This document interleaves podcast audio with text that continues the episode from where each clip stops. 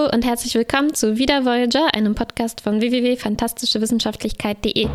Mein Name ist Martha. Mein Name ist Kuba. Wir sprechen über die 18. Folge der dritten Staffel von Star Trek Voyager.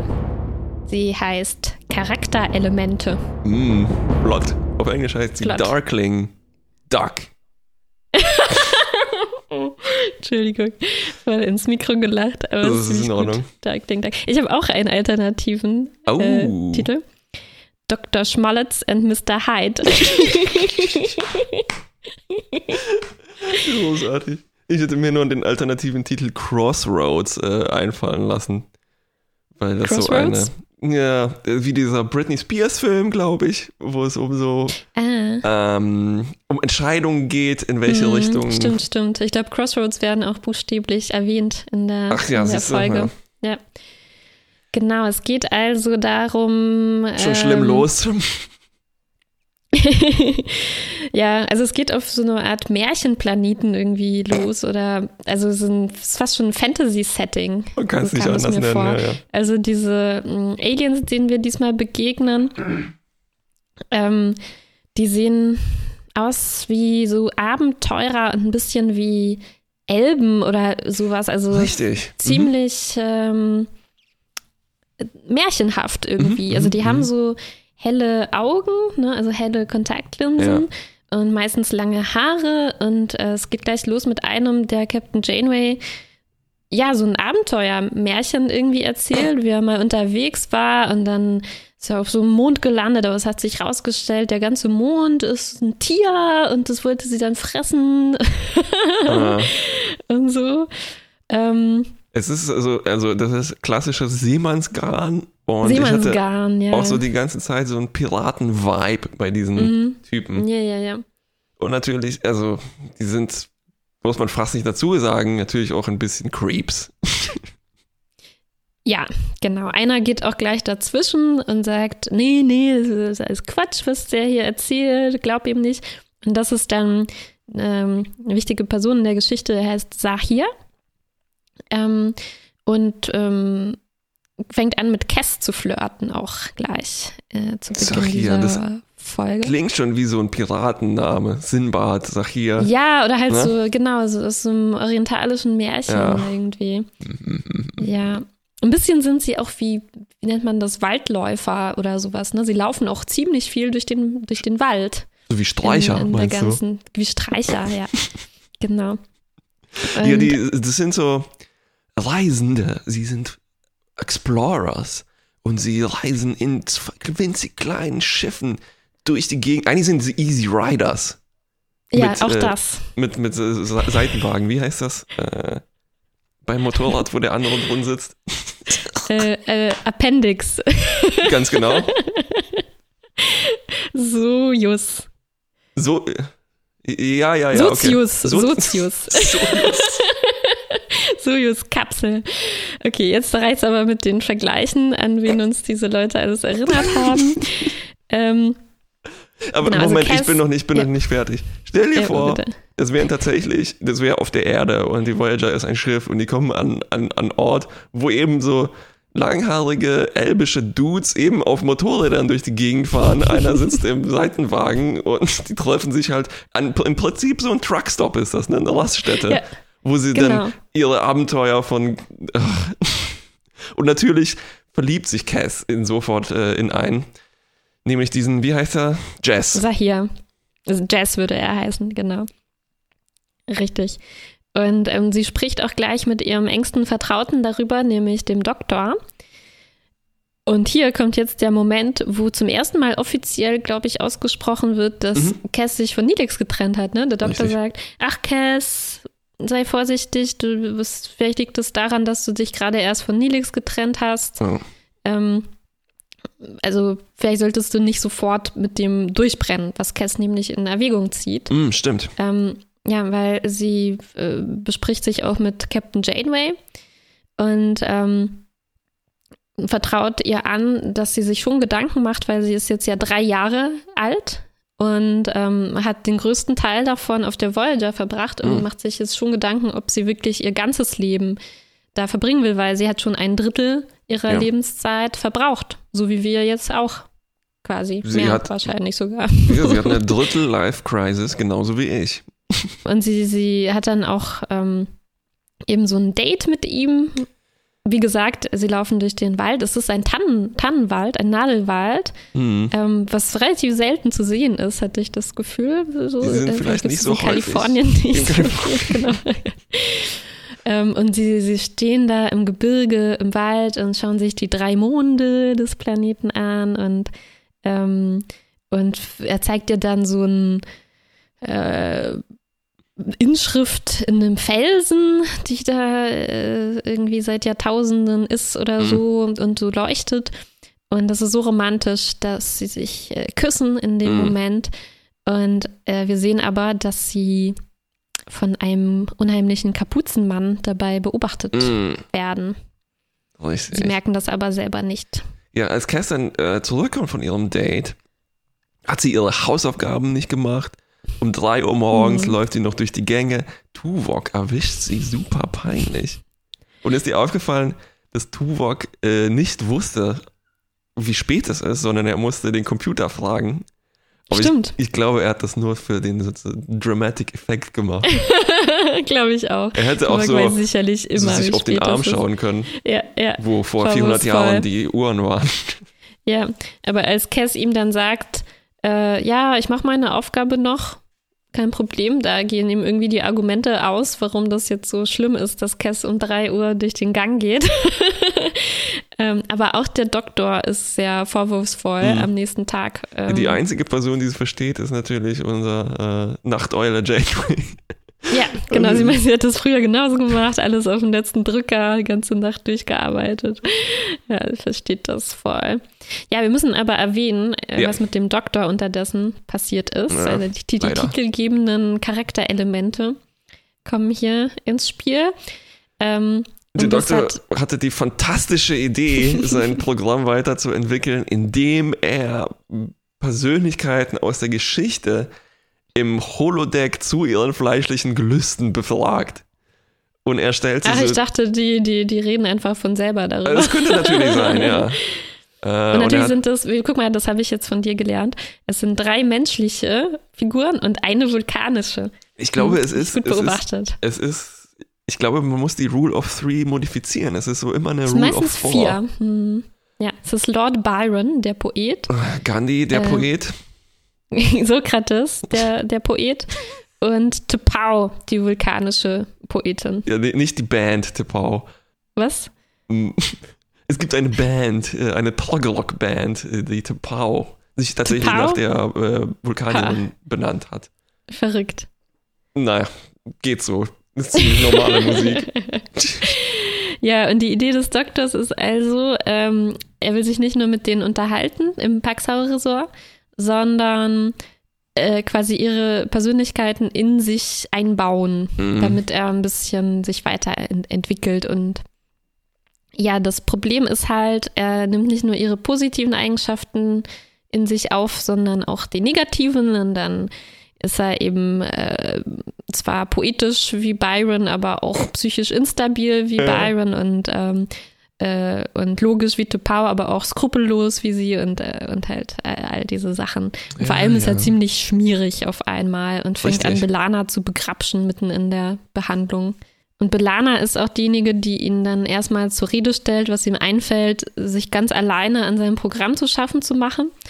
Ähm, vielleicht hätte er sie ja fragen können als Programmiererin und Ingenieurin, ähm, äh, was, er, was er nicht gemacht hat. Und sie sagt dann, ja, man muss vorsichtig sein, weil man weiß vorher nicht so richtig, wie diese holographischen Subroutinen und diese Persönlichkeitssubroutinen miteinander interagieren und man kann gar nicht richtig vorhersagen, was dabei, was dabei rauskommt. Hm, währenddessen läuft äh, Jess irgendwie spazieren auf diesem Planeten, wird von diesem äh, kapuzierten Menschen oder in ein Loch geschubst. Ähm, und wir erfahren Gesundheit relativ zügig, wer es war, nämlich der Doktor. Gesundheit. Ja, der Doktor hat nicht nur Sahir ähm, angegriffen Ja. und vom Felsen gestoßen, sondern auch noch diesen anderen Typen, der so angegeben hat am Anfang, äh, irgendwie bedroht und ihm seinen Arm ins Feuer gehalten Stimmt. oder so. Ähm, ich meine, warte mal, wurde er nicht. Da gab es doch irgendwie so eine komische Geschichte, dass er bezahlt wurde dafür, weil dieser Barmann Mhm. sauer ist auf Sahir, weil er vielleicht seine Geschichte zerstört hat. Ist das die gleiche? ja, die hatten nicht. da so ein, so ein Deal Ja, irgendwie. genau. Aber der war ein bisschen intransparent. Ja, der andere Deal ist, dass der Doktor von dem Planeten abhauen will. Also er Ja, ja. versucht sich ein Schiff irgendwie zu organisieren. Äh, der Doktor ist noch nicht ganz verloren. Manchmal wird er nämlich wieder normal zu Dr. Schmalles. Äh, und Dr. Schmalles jetzt ironischerweise soll ähm, helfen dabei, Jess zu heilen. Also Jess ist ins Loch gefallen, hat sich verletzt. Belana kann ihn gerade noch bremsen, weil sie stellt fest, hoppla, deine Subroutinen sind ein bisschen durcheinander geraten. Und sie stellt dann auch relativ schnell fest, eben, was du gerade beschrieben hast, nämlich, dass die Charakterelemente im Ach. Doktor angekommen sind, die schlechten, sprich Lord Byrons äh, Horniness und äh, Tippaus irgendwie Republikanismus. Ja, und dann auf einmal ist ein Schnitt und ähm, wir sehen, dass äh, Belana bewusstlos am Boden liegt. Wir wissen nicht genau, was passiert ist. Ähm, der Doktor wird aktiviert und äh, behauptet oder äh, stellt irgendwie fest, Belana hätte einen allergischen Schock erlitten. Er hat, es kam nämlich vorher schon in der Folge vor, ähm, dass sie Schlechten Äh, Salat gegessen hat. Genau, sie sollte auf dem Planat, Planeten nichts essen, Ja, äh, weil die Pflanzen unverträglich sind. ja, hat sie aber gemacht und jetzt äh, anscheinend schon wieder. Ist davon bewusstlos geworden. Ähm, aber alles ist so ein bisschen komisch. Der Doktor fängt an zu flackern und wird wieder böse. Und ähm, als er die anderen abgewimmelt hat, wacht Belana dann auch auf und wir verstehen, oh, sie hatte gar keinen allergischen Schock, sondern der böse Doktor, Mhm. ähm, der hat nur äh, irgendwas verabreicht, damit du so aussieht, weil er wollte sie irgendwie loswerden. Und jetzt ähm, krasserweise lähmt er sie auch Mhm. noch, dass sie sich nicht bewegen, nicht mal mehr richtig sprechen kann. Mhm. Ähm, das Problem ist, er fängt auch selber an, sich äh, aufzulösen und es, es geht ihm auch immer äh, schlechter. Genau, er versucht, will dann Belane auch zwingen, äh, die Original äh, des Doktors zu löschen, sodass nur noch die Bösen übrig sind. Also er hat wirklich eine Mhm. doppelte Persönlichkeit hier in dem Fall. Übrigens super creepy mit den gelähmten Beinen, meine Güte. Ja. Äh, sehr effektiv.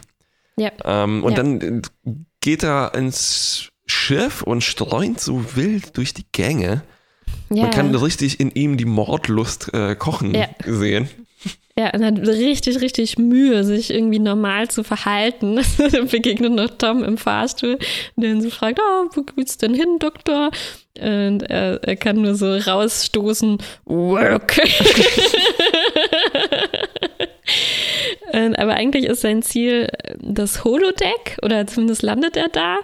Ähm, und da, kann, da geht's richtig ab. Dann, also da sind, da sind diese anderen Hologramme, die er generiert hat. und die haben so Glitches quasi. Aha. Also Gandhis Kopf dreht sich so unkontrolliert und ja, glitscht halt einfach so herum, was man selten sieht, dass Hologramme so visuelle Probleme irgendwie haben. Der, der, der, von Sokrates liegt nur der, der obere Teil seines Körpers irgendwie da, der Der ist Torso ist, so abgeschnitten, ausgehöhlt. Tepau spielt dieses vulkanische Spiel und steckt immer so in so einem Ja, gleichen ja. Spielzug fest. Ja, ein Albtraum Und, für ähm, alle Vulkanier. und, ja, genau. und Lord Byron liegt so da und sein, sein Kopf fängt an, sich so zu wölben und Stimmt. so komisch zu wabern. Puh, also, also verrückt, verrückte Ja. Sachen gehen, gehen da vor sich. Ich weiß aber irgendwie nicht warum. Was, was, was, wa warum, warum passiert das alles? Ähm, wegen Irrsinn, akutem Irrsinn. ja, wahrscheinlich. Und dann Ähm, entführt der Cass- Doktor Cass. äh, Cass, äh, genau, äh, Cass erwischt ihn im Holo Holodeck, nämlich bei Mhm. seinen äh, düsteren Machenschaften. und seine Lösung ist, sie auf den Planeten zu entführen und so weiter. Schauen wir erstmal, was passiert. Genau. So, also Tuvok war ja. ihm aber schon auf der Spur. Er hat nämlich natürlich Mhm. diesen, die Reisenden verhört auf dem Planeten.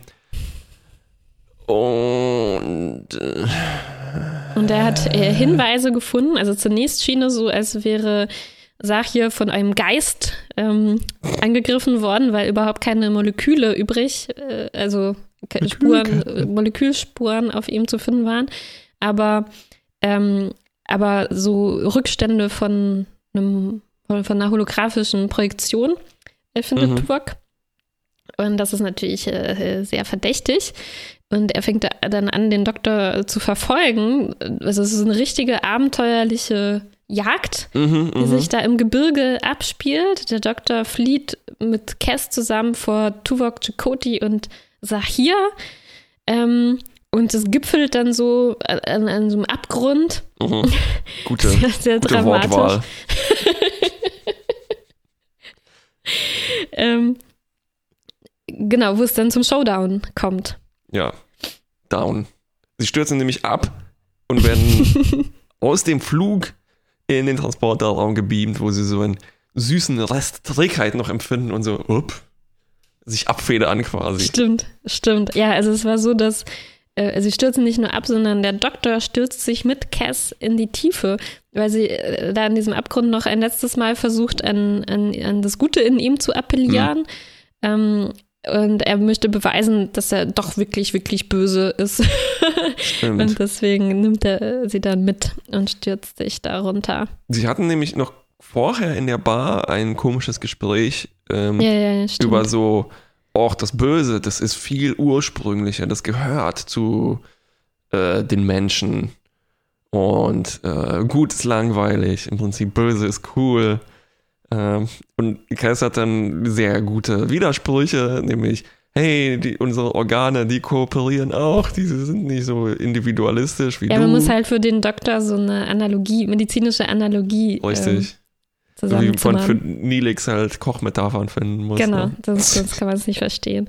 Ja, und und wir sehen dann auch noch, dass sie nochmal diesen anderen Typen treffen, der seinen Deal irgendwie nicht eingehalten hat, also dieses Shuttle nicht besorgt hat oder was Ja. er da machen sollte.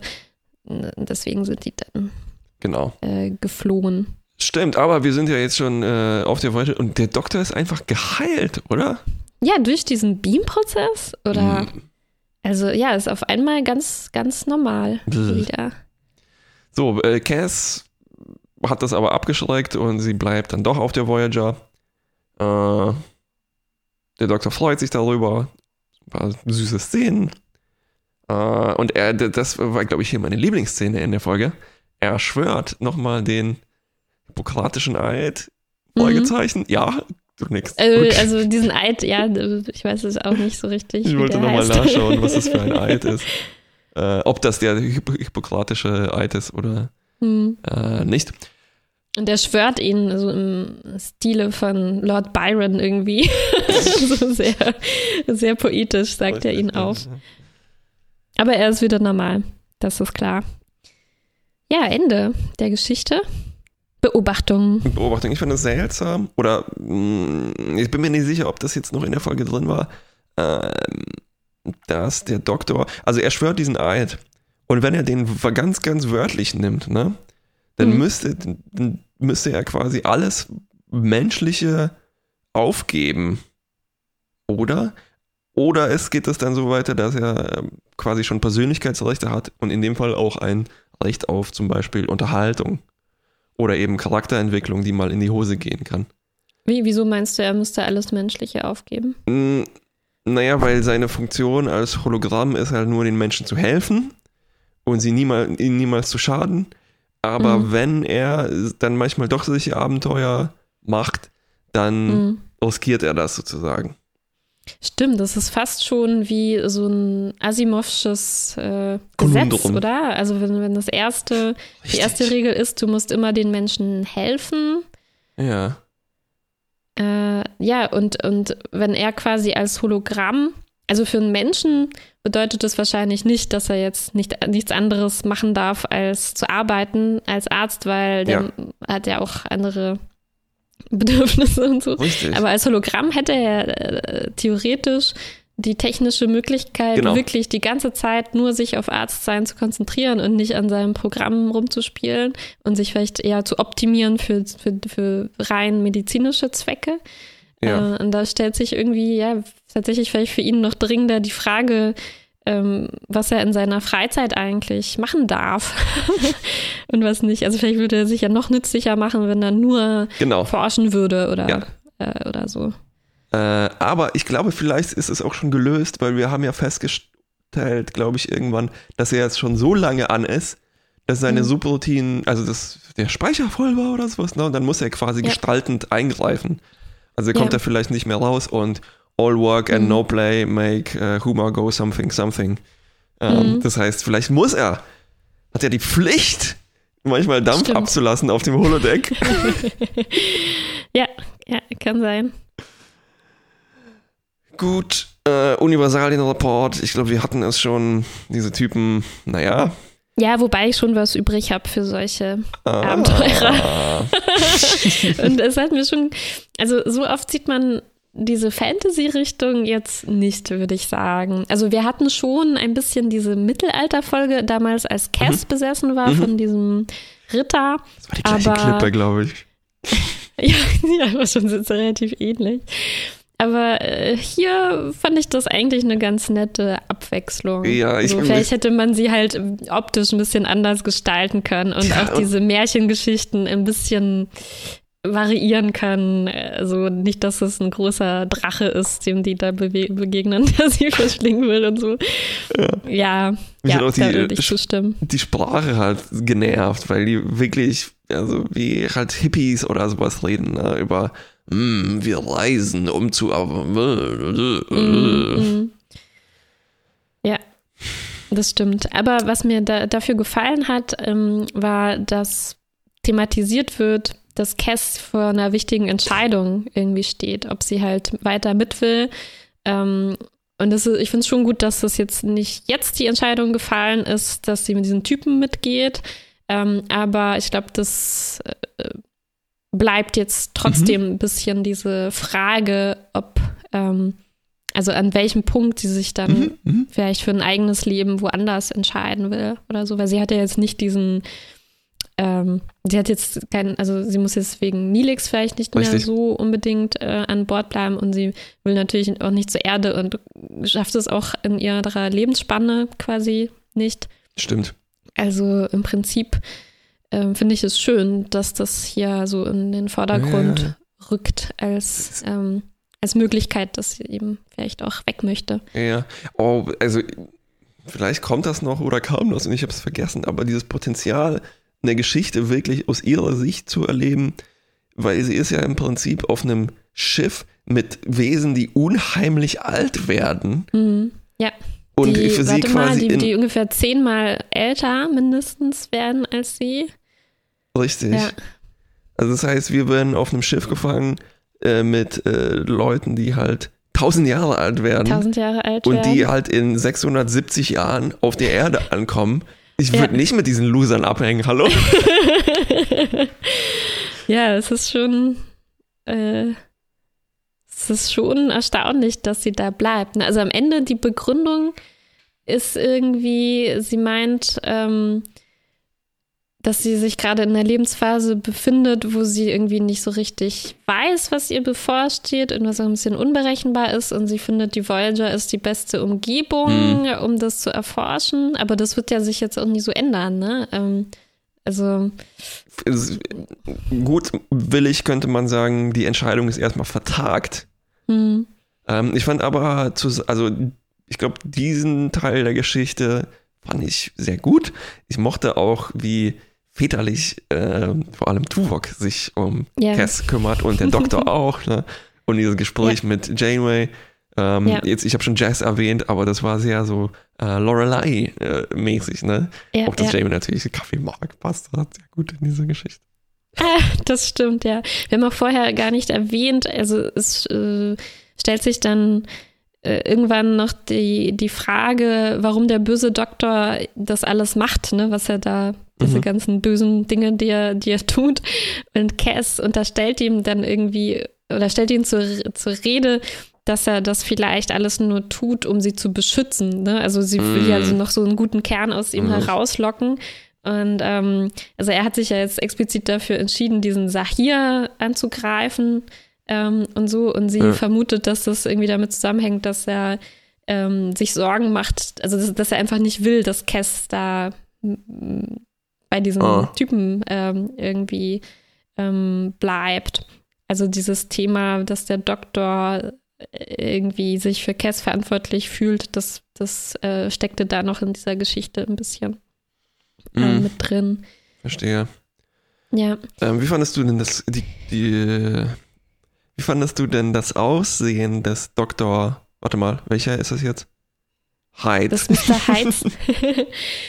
Großartig. Oh mein Gott. Also ich fand dieses ähm, Schauspiel unfassbar gut. ja? Also ich fand, man hat ja, man hat in jedem, also am besten fand ich, sah man das, als er so durch das Schiff irrt ne, und irgendwie Mord Mhm. äh, lustig ist und das nicht unterdrücken kann, obwohl es ihm ja nutzen würde, ne, wenn er normal nach außen hin aussehen mhm. würde.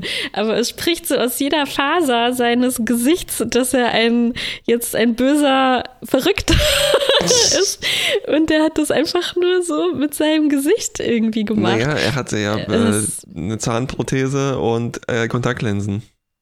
Ja, Kontaktlinsen waren irgendwie so weiß, oder? Dass er quasi kleinere Pupillen hatte. Mhm.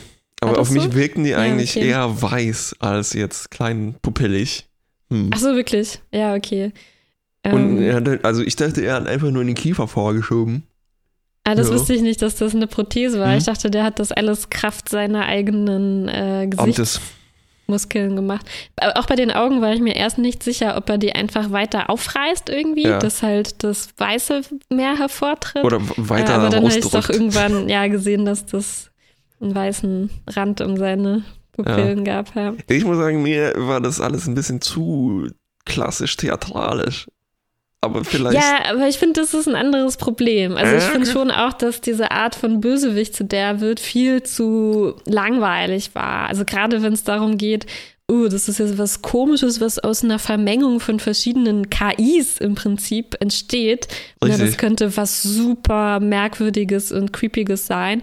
Und Ja. was hier aber rauskommt, ist halt eben einfach nur dieser Mr. Hyde. Ne? Also einfach ein typischer, klassischer, theatralischer Bösewicht. Ja. Aber das finde ich ist ein anderes Problem. Ich finde, gespielt war das einfach, äh, einfach fantastisch. Ja, die äh, KI-Vermengung ist ein äh, guter Punkt. Ich hatte erst mir auf, äh, also äh, ausgedacht, dass mich diese Folge nervt, weil es halt mal wieder ein Holo-Problem ist.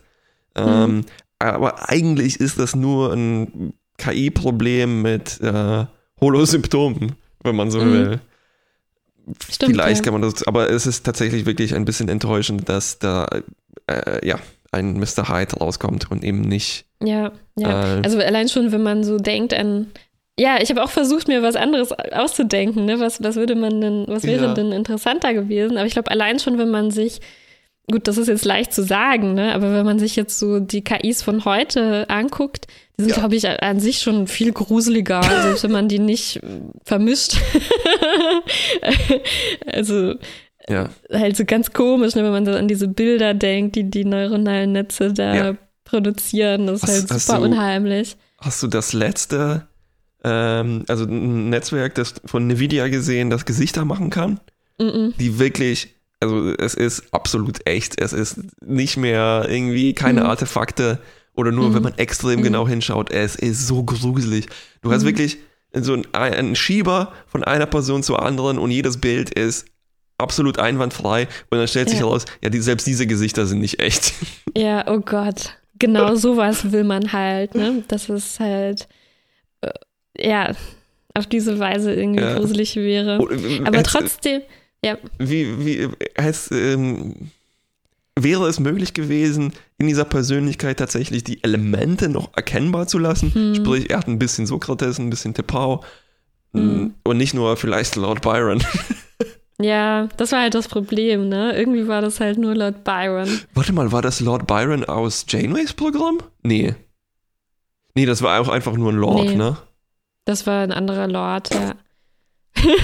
ich glaube nicht, dass Janeway Vor allem, wenn halt ein bisschen So Gandhi drin gewesen wäre, das hätte vielleicht Byron. ganz gut getan. Ja. ja. Und was wäre, was, was ist denn mit dieser Sache? Ich weiß nicht, ob du es gelesen hast, dass der ursprüngliche Pitch war, im Holodeck seziert der Doktor nicht diese Holo-Charaktere, sondern äh, Cass-Replika. Wow. ja, gut. Oder? Aber ich habe mich schon zumindest gefreut, dass er irgendwas seziert. Und ähm, also diese, äh, äh, also was da im Holodeck abgeht, davon hätte ich halt gerne was am Doktor selbst gesehen. Ne? Ich habe mich mhm. gefreut, dass man zumindest mal sowas den Hologrammen ansieht, dass sie halt technische Programme ja. sind. Ne? Also mhm. da, wir haben ja schon ein paar Mal gesehen, okay, der Doktor war erkältet, er hat eine Beule und so, aber äh, eigentlich würde man ja erwarten, dass er halt so äh, Glitches hat oder sowas. Ne? Und die Glitches sind ähm, sehr subtil halt. Äh, ne? Aber ja, das ist vielleicht Technik, ja. Spezialeffekte. Ja, Obwohl mit dem ja, Sokrates, das war ein ziemlich gutes Bild. Also wie der da ausgehöhlt mhm. liegt und noch ein mhm. bisschen den Kopf bewegt. Ähm, sehr, ja. sehr gut gemacht. Ja, aber ich könnte mir auch gut vorstellen, dass halt irgendwie so die Stimme gestört gewesen wäre mhm. des Doktors oder so, dass es halt so, was vielleicht auch nicht so viel kostet, ne, dass das halt so stockt und äh, ja. Oder so, dass er auch so hinten Augen Störung hat. sich anhört. Ja, endlich. Ja, genau. Oder dass er sich halt jetzt endlich mal diese Skalpellhände äh, macht, auf die wir immer gewartet haben. Ja. Er ist ja schon böse geworden. Warum dann nicht ein bisschen einfallsreicher sich visuell auch darstellen? Ja, ja, ja. Naja, aber ja. wir haben ja schon gemerkt, dass er keine Kontrolle über sich hat und dann halt so wie ein äh, Glöckner von Notre Dame äh, durch die Gänge streichen muss, ohne Skalpellhände. Ja, was mir ja auch gut gefallen hat, wie ich zugeben muss. dass er sich einfach längere, schnellere Beine machen können, dann hätte das nicht so lange gedauert. Stimmt. Mehr Beine. so. Aber wie ist das jetzt im Vergleich zum Beispiel zu Moriarty? Haben wir da nicht schon alles gesehen, was das Holodeck an creepy Shit zu bieten hat? Hm. Na gut, diese Erzieher-Szene, das war vielleicht neu, aber das ist eben die, so diese Theatralik.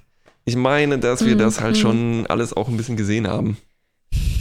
Das stimmt. Also ich glaube, wenn, dann hätten die jetzt wirklich viel mehr aus diesem Konzept rausholen müssen von diesen Charakterelementen.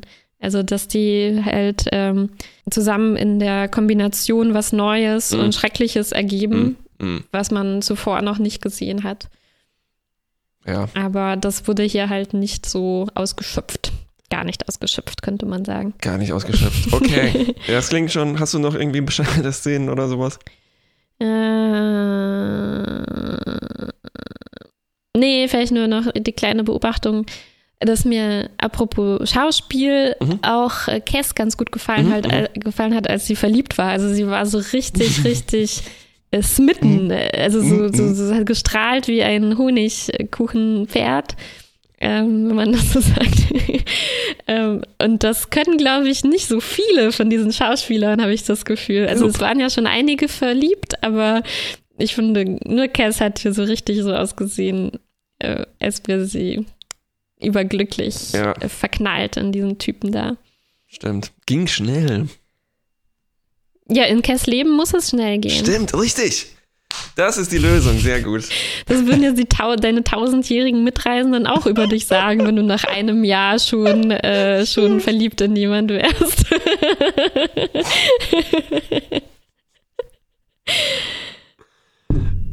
Boing, okay, das klingt nach einem Fazit. Mhm. Ähm, ja, ich fand die Reisenden und alles, was sie betrifft, nicht gut.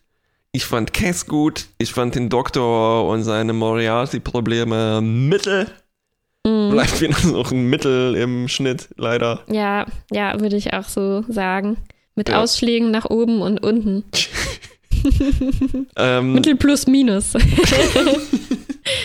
Wie, ähm, hast du, äh, hast du gesehen, dass das die erste Folge der Tri Trilogy of Terror ist, angeblich? Was ist die Trilogy ich, of Terror? Anscheinend ein Fanbegriff für die jetzige Folge und die folgenden zwei, dass die nicht so gut sein sollen. Ach was. Ja, ja, ja. Naja, wenn die so sind, dann geht's ja noch. Na? Da haben wir, glaube ich, schon Schlechteres gesehen. Ich dachte, du meinst erst, weil ich habe auch gelesen, äh, dass entweder die oder eine der letzten, die wir gesehen haben, äh, eine der drei Folgen ist, in denen Harry Kim nicht auftritt. ich dachte, das ist die Trilogy. Das ist seine Trilogy of Terror. ja, auf jeden Fall ist jetzt meine Trilogy of Terror beendet, weil ich habe einen wahnsinnigen Kater heute. Und dafür habe ich mich gut gehalten, oder? Sehr gut, ja. Wie schon letztes Dann, Mal. Ich glaube, da äh, zeichnet, zeichnet sich ein Muster ab. Stimmt. Dann bleibt uns nur frohe Weihnachten zu wünschen oder ein frohes neues Jahr. Ich weiß nicht genau, wann glaube, die Folge neues Jahr, rauskommt. Frohes neues Jahr. Und wir sehen uns dann im nächsten Jahr wieder. Genau, nicht in der nächsten Staffel, weil die geht noch ein bisschen. Tschüss. Tschüss. Ding, ding, ding, ding, ding, ding, ding, bum, bim, bum.